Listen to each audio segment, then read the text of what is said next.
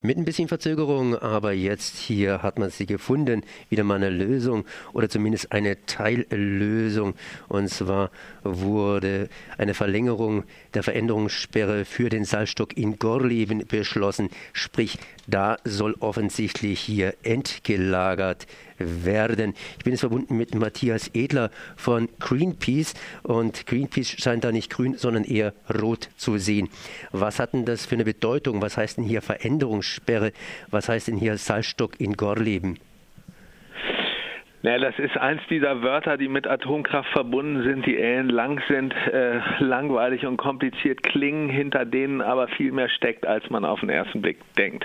Veränderungssperre kommt aus dem Baurecht eigentlich oder Wasserplanungsrecht äh, und dient dazu, wenn zum Beispiel die Gemeinde, eine Kommune, Land oder der Bund, also im Endeffekt die Allgemeinheit ein Vorhaben hat, Kindergartenbau oder was weiß ich, was der Allgemeinheit zu äh, äh, ähm, Passe kommt, dass man da ein Gebiet, wo man das machen will, schützen kann gegen Eingriffe Dritter.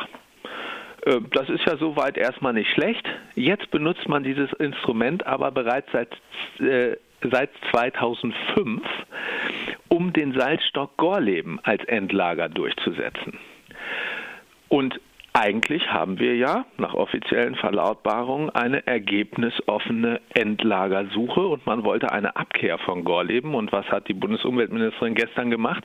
Sie hat diese unsägliche Verlänger äh, Veränderungssperre nur für den Salzstock Gorleben verlängert und damit einen weiteren Sargnagel eingeschlagen, äh, diesen untauglichen Salzstock doch noch zu einem Endlager zu machen. Gorleben, äh, das hat ja auch was mit Wasser zu tun. Da ist, glaube ich, wieder Wasser eingedrungen. Oder war das, waren das bei anderen ähnlichen Salzstöcken? Na, das war, äh, war die Asse, aber grundsätzlich, äh, das kann jeder Normalbürger nachvollziehen, dazu muss man kein Geologe sein, hat Salz eben den Nachteil, dass es wasserlöslich ist. Gorleben liegt im sogenannten Urstromtal der Elbe, da ist sehr viel Wasser in der Nähe. Man hat in dem ersten Erkundungsbereich, den man da seit 1986 aufgefahren hat, äh, zahlreiche Laugenvorkommen gefunden in Gorleben. Man hat Gase gefunden in diesem Erkundungsbereich. Ähm, unter dem Salzstock ist ein großes Gasvorkommen. Also es gibt genug äh, genug Gründe, diesen äh, Salzstock aufzugeben. Und viele hatten ja auch damit gerechnet, dass das passiert als 2011 sich die Länder, allen voran Winfried Kretschmann äh, aus Baden-Württemberg, dafür stark gemacht haben, dass man diesen Weg in die Sackgasse Gorleben nicht weitergeht, sondern eine neue Endlagersuche startet auf wissenschaftlicher Basis. Und was ist daraus geworden? Wir scheinen wieder da zu landen, wo man nicht mehr landen wollte. Jetzt äh, ist es allerdings auch eine Tatsache, dass wir sie haben. Das heißt, äh, wir haben hier Müll, sprich Atommüll, und der fließt zum Teil nach Deutschland zurück, beziehungsweise ist in Deutschland schon gelagert. Und das Wort Endlager ist natürlich ein etwas äh, düsteres Wort, sprich man müsste eigentlich immer nur von Zwischenlagern sprechen. Da wurde ja auch vor kurzem hier gesagt, die einzelnen Bundesländer sollen, weil sie nicht freiwillig Atommüll annehmen, jetzt dazu verpflichtet werden, Atommüll mal zwischenzulagern lagern. Wie sieht es denn jetzt in dieser Richtung ganz einfach aus? Weil Gorleben und andere Endlager, die man als Endlager bezeichnen könnte, scheiden ja im Prinzip aus und wir müssen eigentlich von langfristigen Zwischenlagern reden. Ja, zumindest ist jedem Experten, der sich mit diesem Thema beschäftigt, auch denen der Energieversorgungsunternehmen, die die Abfallverursacher sind, klar, dass der Zeitplan der Bundesregierung ein Endlager in Anführungsstrichen zu präsentieren, nämlich um 2040 rum, überhaupt nicht haltbar ist. Also vor 2070, 2080 wird das nichts. Man hat äh, einfach die erste Einlagerung eines Castor-Behälters genommen, wo der erste genehmigt wurde. Das war äh, 1994, der ist dann 95 in Gorleben eingelagert worden. Die Zwischenlager sind an allen Standorten, auch in Baden-Württemberg, für 40 Jahre genehmigt. Dann hat man 40 Jahre draufgerechnet auf 1994, ist auf 2034 gekommen. Und von diesem Enddatum aus, wo die Zwischenlagergenehmigungen aus laufen, hat man sozusagen sich ein Suchverfahren gestrickt für ein Endlager, weil man gesagt hat, dann läuft das da ja aus, dann brauchen wir eins. So funktioniert das nicht. Jedem ist klar, dass das 20, 30, 40, 50 Jahre länger dauert.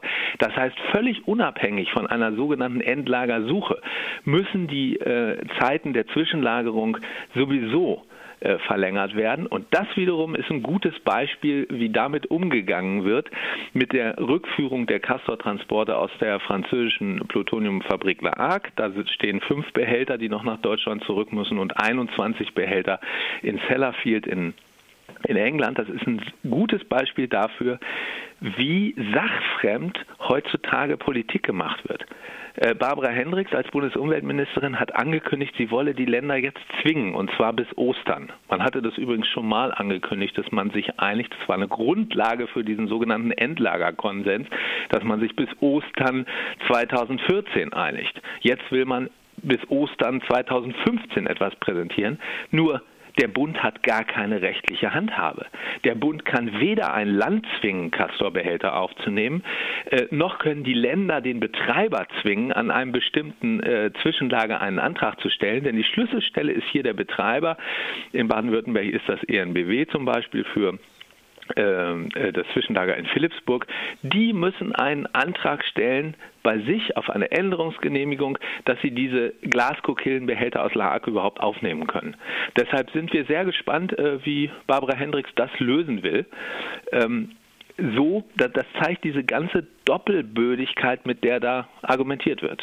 Das heißt, der Verursacher von irgendwelchem Atommüll darf praktisch in Anführungszeichen fremden Atommüll bei sich nicht, ich sag's mal so, zwischenlagern. Mit, so dürfen hat, mit dürfen hat das nichts zu tun. Die Energieversorgungsunternehmen haben in dieser äh, Frage einfach die Karten in der Hand. Äh, wenn man ihnen nicht nachweist, dass dieser Müll, der zurückkommt, explizit aus diesem Atomkraftwerk wo dieses Zwischenlager steht, stammt, äh, kann man sie auch nicht dazu zwingen, den zurückzunehmen. Und daran sieht man, äh, dass unsere Kritik damals, als man das Standortauswahlgesetz 2013, also dieses Endlagersuchgesetz gestrickt hat, durchaus berechtigt war. Wir haben gleich gesagt, nicht mit heißer Nadel stricken, überlegt, was ihr da tut. Ähm, wir haben es jetzt in, in Hessen äh, erlebt, dass äh, Leute wie der Atomlobbyist Hennenhöfer in dieses Gesetz extra Sachen reingeschrieben haben, die der Atomindustrie sogar Schadensersatzklagen äh, äh ermöglichen. Ähm, und diese ganzen Lücken, die, die in diesem Gesetz äh, sozusagen drin sind, die fallen jetzt auf die Politik zurück. Ähm, äh, man hätte das mit viel mehr Bedacht machen müssen und so kann man keinen verantwortungsvollen Umgang mit Atommüll äh, beginnen. Ja, dann schweige ich erstmal ganz kurz dazu. Wiederhole aber nochmal kurz die Frage, die ich vorhin gestellt habe oder die mir einfach auf den Lippen gelegen hat. Das heißt, derjenige, der seinen Atommüll verursacht hat, muss praktisch seinen eigenen Atommüll zurücknehmen. Das kann man ihm irgendwie aufs Auge drücken. Aber fremden Atommüll kann man ihm praktisch nicht aufs Auge drücken. Und das ist bei uns schon mal ländermäßig beziehungsweise je nach Betreiber geregelt. Das ist folgendermaßen. Äh, man hat sich ja irgendwann entschieden, diesen Weg der sogenannten Wiederaufarbeitung zu gehen. Das klingt nach Recycling. Da gibt es zwei Anlagen in Frankreich äh, und, und in England. Da deutsche, sind deutsche Brennelemente hintransportiert worden. Gleichzeitig hat man sich verpflichtet, verpflichtet den dabei anfallenden Müll auch wieder zurückzunehmen. Ähm, das sind jetzt die letzten drei Transporte, einer aus Frankreich, äh, zwei aus äh, England, Sellafield, die nach Deutschland zurückgenommen werden müssen. Man spricht von 2015 bis 2017, aber es steht in den Sternen, wann die überhaupt kommen sollen. Äh, und es ist ganz klar, dass Deutschland diesen Müll zurücknehmen muss. Nur, eigentlich war dafür immer Gorleben als Zielort genehmigt.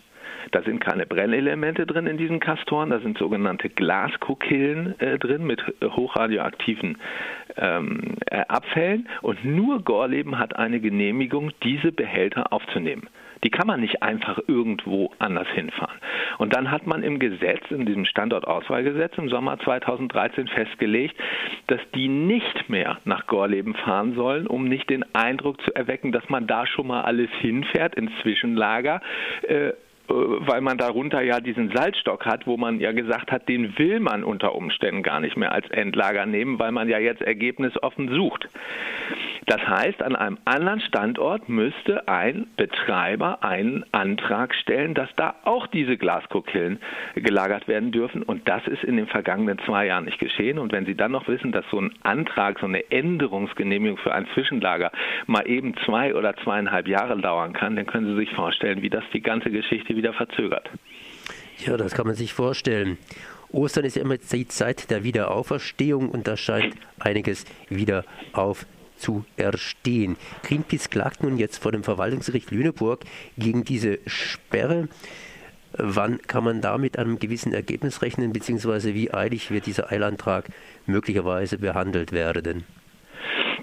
Na, diese Veränderungssperre in Gorleben, die diesen Salzstock schützen sollte, ähm, die läuft am 17. August 2015 in diesem Jahr aus. Und wir haben aber schon vor einem Jahr eine Klage beim Verwaltungsgericht in Lüneburg eingereicht, äh, ähm, weil wir gesagt haben, die Bundesregierung muss die jetzt geltende Sperre aufheben. Äh, die, die Sperre war ja dazu zu zwei Zwecken da. Erstens eine Erkundung im Salzstock zu sichern oder Planungen für ein Vorhaben zu sichern. Wenn Sie sich aber das äh, Standortauswahlgesetz angucken, nachdem es ja eine neue Endlagersuche geben soll, dann ist die Erkundung in Gorleben inzwischen gesetzlich nicht unterbrochen, sondern eingestellt. Das heißt, es gibt gar keine mehr. Da ist gar nichts mehr zu sichern. Und Planung oder Vorhaben, was da zu sichern ist, es wird doch von der Politik immer wieder beteuert, äh, nein, Gorleben wird behandelt wie jeder andere Standort. Da kann man noch gar nicht von einer Planung sprechen. Wir wissen ja noch gar nicht, welcher Endlagerstandort es wird. Also wenn die, wenn die Bundesregierung nicht schon weiß, dass es Gorleben wird, gibt es da auch keine Planung mehr zu sichern. Also muss diese geltende Veränderungssperre aufgehoben werden. Lange Rede, kurzer Sinn. Das Gericht hat in einem Jahr noch nicht entschieden über unsere Klage. Und äh, als dann äh, vor vier Wochen die Bundesumweltministerin uns einen Brief geschickt hat mit einer neuen Veränderungssperrenverordnung, wozu wir Stellung nehmen sollten innerhalb von zehn Tagen, äh, da haben wir gedacht, oh Gott, was soll denn jetzt diese Eile? Ist doch noch fünf, äh, äh, fünf Monate hin und haben dann lieber mal einen Eilantrag, so nennt sich das, beim Verwaltungsgericht in Lüneburg gestellt, um der Bundesregierung untersagen zu lassen, dass diese Veränderungssperre verlängert wird oder gar äh, eine neue ausgesprochen wird, bevor äh, in der Hauptsache, nämlich unserer Klage vor Gericht, überhaupt entschieden ist. Die Lage jetzt ist so, äh, dass das Kabinett das offensichtlich nicht interessiert was mit Gerichtsentscheidungen ist, sondern sie haben gestern im Bundeskabinett die Verlängerung der Veränderungssperre in Gorleben beschlossen. Ähm, doch noch ist der Drops nicht gelutscht. Am 8. Mai muss der Bundesrat, also müssen die Bundesländer dieser Verlängerung zustimmen. Und wir sagen ganz klar, jedes Bundesland, der dieser Verlängerung zustimmt, hat sich von einer ergebnisoffenen Endlagersuche über Gorleben hinaus verabschiedet. Das wird auch ein Lackmustest gerade für die Regierung äh, Kretschmann, für jede äh, Regierung, Landesregierung in Deutschland, äh, wo grüne Politiker daran beteiligt sind. Äh, das wird spannend, ob der Bundesrat dieses Spiel äh, der Bundesregierung mitmacht. So Matthias Edler von Greenpeace zur Verlängerung der Veränderungssperre für den Salzstock in Gorleben. Ich danke mal für dieses Gespräch.